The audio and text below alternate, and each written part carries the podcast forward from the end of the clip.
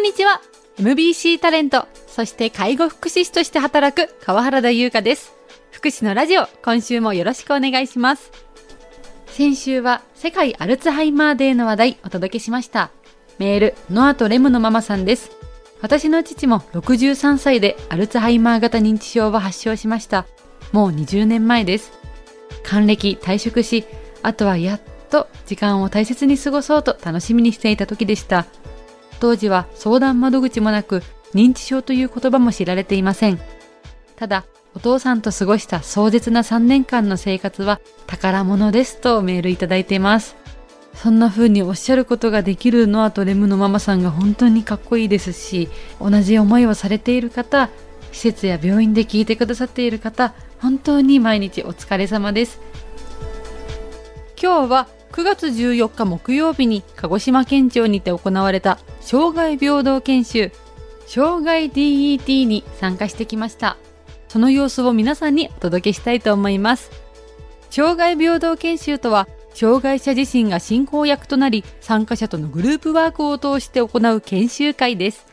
メインで進行を務めてくださったのはご自身も車椅子で生活をしている石川さんです。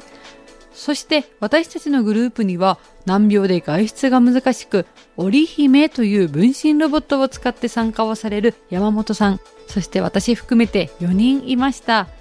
障害って何だろうと考えながら雰囲気だけでも感じていただけたら嬉しいです。福祉のラジオこの番組は南国ハウス千年メディカルタウン就労継続支援 B 型事業所小春日和コンフィアンス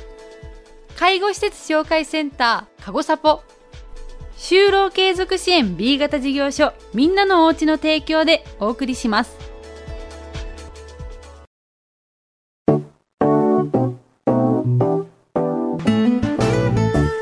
今回の研修は90分。メインで進行を務める石川さんが、障害とは何ですか？と問いかけます。障害って何でしょう？よろしいですか？まず私はその人の個性であると考えました。ラジオをお聞きの皆さんはどうでしょうか？続いてあるビデオを見ました。そのビデオは障害者と健常者の見える世界が変わったら？という内容でした。相手の存在そのお互いに相手の存在を認め合わないといけないんだなっていうのが実際に映像を見て感じたことでした。私自身先ほど障害は個性であると話しましたがビデオを通して障害のある方の見ている世界は想像以上に厳しく精神的にきついんだなと感じました。その後最初に考えた障害って何だろうという意見とどう変わったのか話し合いました。それぞれ人にあるものっていうのが環境を作るものっていうのに変わりました。なるほど。本当ですね、はい、逆転しました。不 自由さとか、まあ、不便さを感じながら結局、まあ、その不当に扱われてしまうことが障害本質的なものっていうよりも周りの環境とかその扱われ方っていうのが障害なのかなっていうのをビデオを見て感じます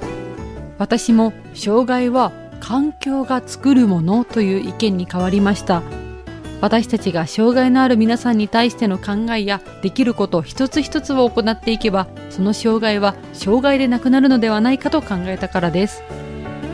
環境人の態度まず理解不足っていうのを出てましたね。みんなが理解をちゃんとするとかまず知ろうっていう気持ちを持つとかあとは環境というところはこうやってスロープがあったりこれ指差しボードって言ってねあの話せない人でも指をさして「はい」とか「いいえ」とかいろんなことが伝わるっていうボードですね。こういうものがいろんな会社の受付とかに用意されてるとか。考えをもとに私ができることとして例えばスロープで対応できない段差は人を集めて車椅子を持つだったり障害の壁をなくす雰囲気づくりを努めたいと思いました。私の知り合いの目の見えない方は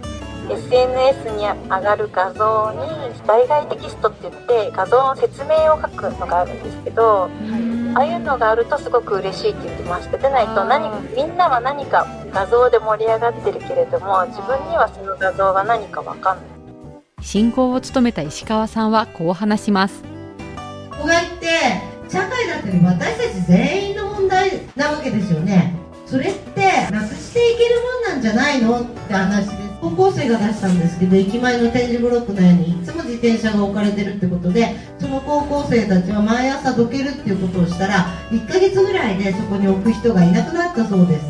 皆さん障害って何かな？そして障害ってどこにあるのか？そして私どうしたらいいの？っていうことを考えてきましたよね。皆さん今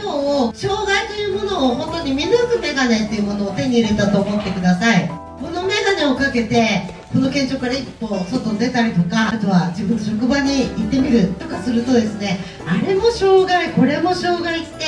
今までよりもたくさん見つかるようになると思うんですよね。そんな時に何か私にできることないかなっていうのを常に考えていただきたいなと思います。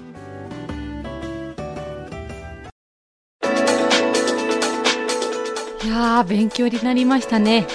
障害者の気持ちになってという言葉をよく耳にしますし私もつい口にしてしまうことがあるんですが障害とは環境にありどこに障害があるのか一人一人が考えていく必要があるなと感じました。そのためにためらいなくこうした会話が日々行われる社会であったらいいなとも思いました。この研修は全国39カ国で行われているそうです。詳しくは障害 DET と検索してみてください。この福祉のラジオは過去の放送も含めラジコもしくはポッドキャストでもう一度聞くことができます。フォローボタンもぜひよろしくお願いします。福祉のラジオ。この番組は南国ハウス千年メディカルタウン就労継続支援 B 型事業所小春日和コンフィアンス介護施設紹介センターかごサポ就労継続支援 B 型事業所みんなのおうちの提供でお送りしました。